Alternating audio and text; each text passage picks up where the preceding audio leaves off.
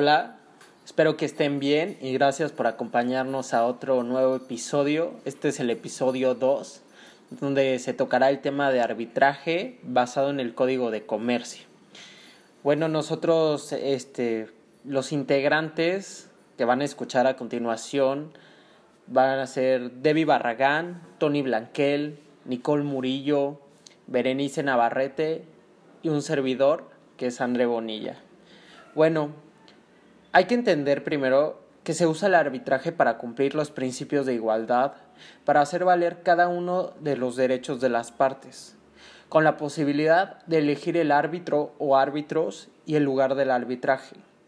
Igualmente que su idioma o incluso puede haber audiencias, si se presentaran, con el fin de que cada una de las partes expresen sus hechos, sus pruebas, documentos, y todo lo necesario para que el tribunal de arbitraje emita un laudo y ponga fin a la controversia, intentando que sea la más justa.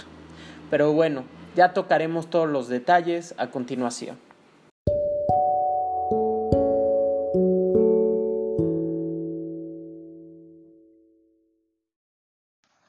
Como todos o la mayoría sabemos, el arbitraje es un sistema de resolución de disputas comerciales alternativo a los tribunales de justicia. Em, yo considero que es una forma rápida y sencilla de solucionar un conflicto.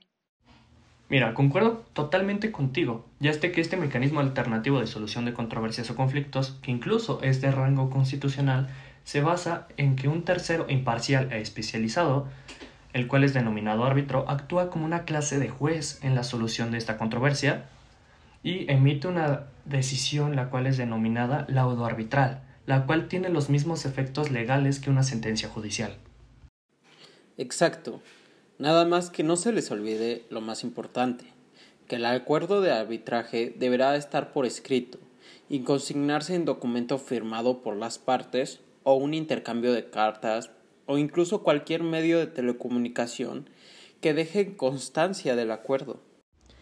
Una de las formas más comunes de encontrar el acuerdo de arbitraje es adoptar la forma de cláusula compromisoria, incluida en un contrato o la forma de un acuerdo independiente.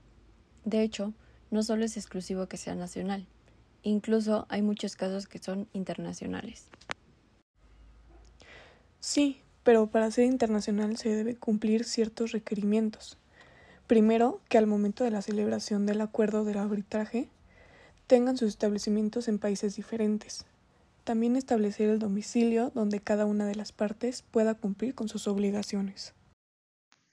Pero no solo en situaciones internacionales se debe establecer un domicilio, porque como la mayoría de casos tradicionales o con medidas alternas, se debe de saber dónde enviar las notificaciones. De hecho, ayuda a fijar plazos porque el día después de la notificación empieza a correr este.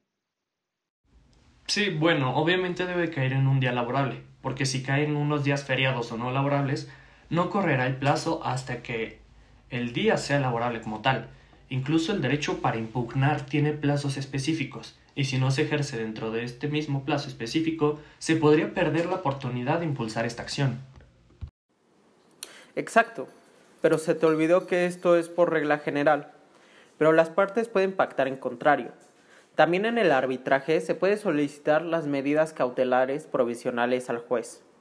Esto se da cuando existe un acuerdo de las partes, donde podrán, con anterioridad a las actuaciones arbitrales o durante su transcurso, solicitarlo. Sí, justamente en el artículo 1425 puntualiza lo que acabas de decir sobre las medidas cautelares provisionales. También hay que tener presente que cuando el arbitraje no hay un acuerdo sobre el número de árbitros, será solo un árbitro.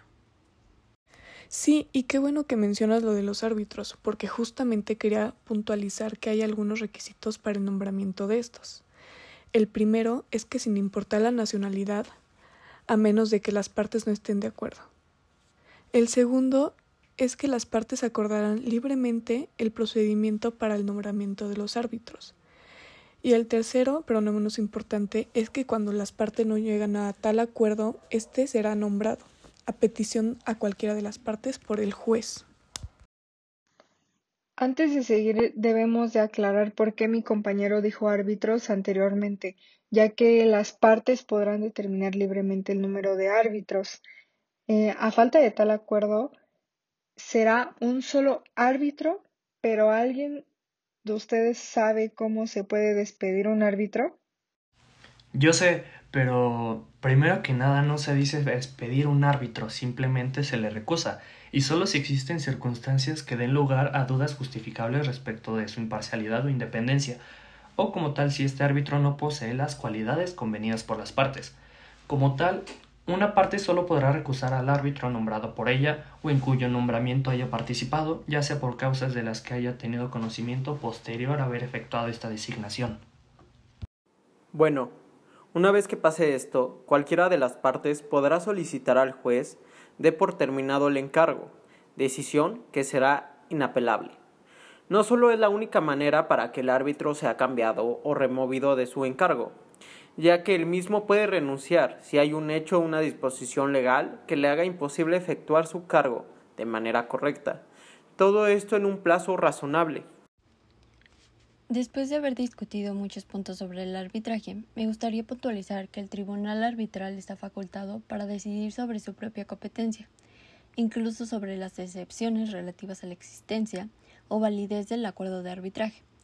Cuando se presentan algunas excepciones de incompetencia del tribunal arbitral, deberán oponerse a más tardar en el momento de presentar la contestación.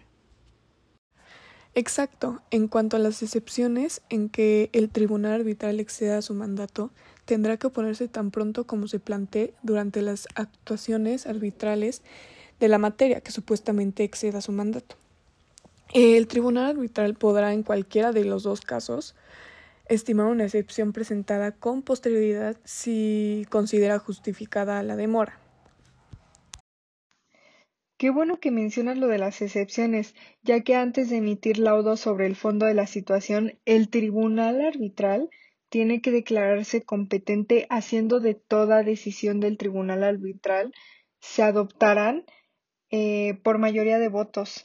Sin embargo, el árbitro presidente podrá decidir cuestiones de procedimiento si así autorizan las partes o todos los miembros del tribunal arbitral. Con todo esto, el laudo se dictará por escrito y será firmado por él o los árbitros. Como tal, en las actuaciones arbitrales con más de un árbitro bastarán las firmas de la mayoría de los miembros del tribunal arbitral. Pero si no hay errores, se puede decir que el arbitraje terminó por un lado definitivo, pero no hay que olvidar que también se puede acabar si se retira la demanda. También puede acabar si las partes dan por terminadas sus actuaciones, o el mismo tribunal arbitral. Y porque el tribunal arbitral prevé la prosecución de estas y debe determinar si son necesarias o imposibles.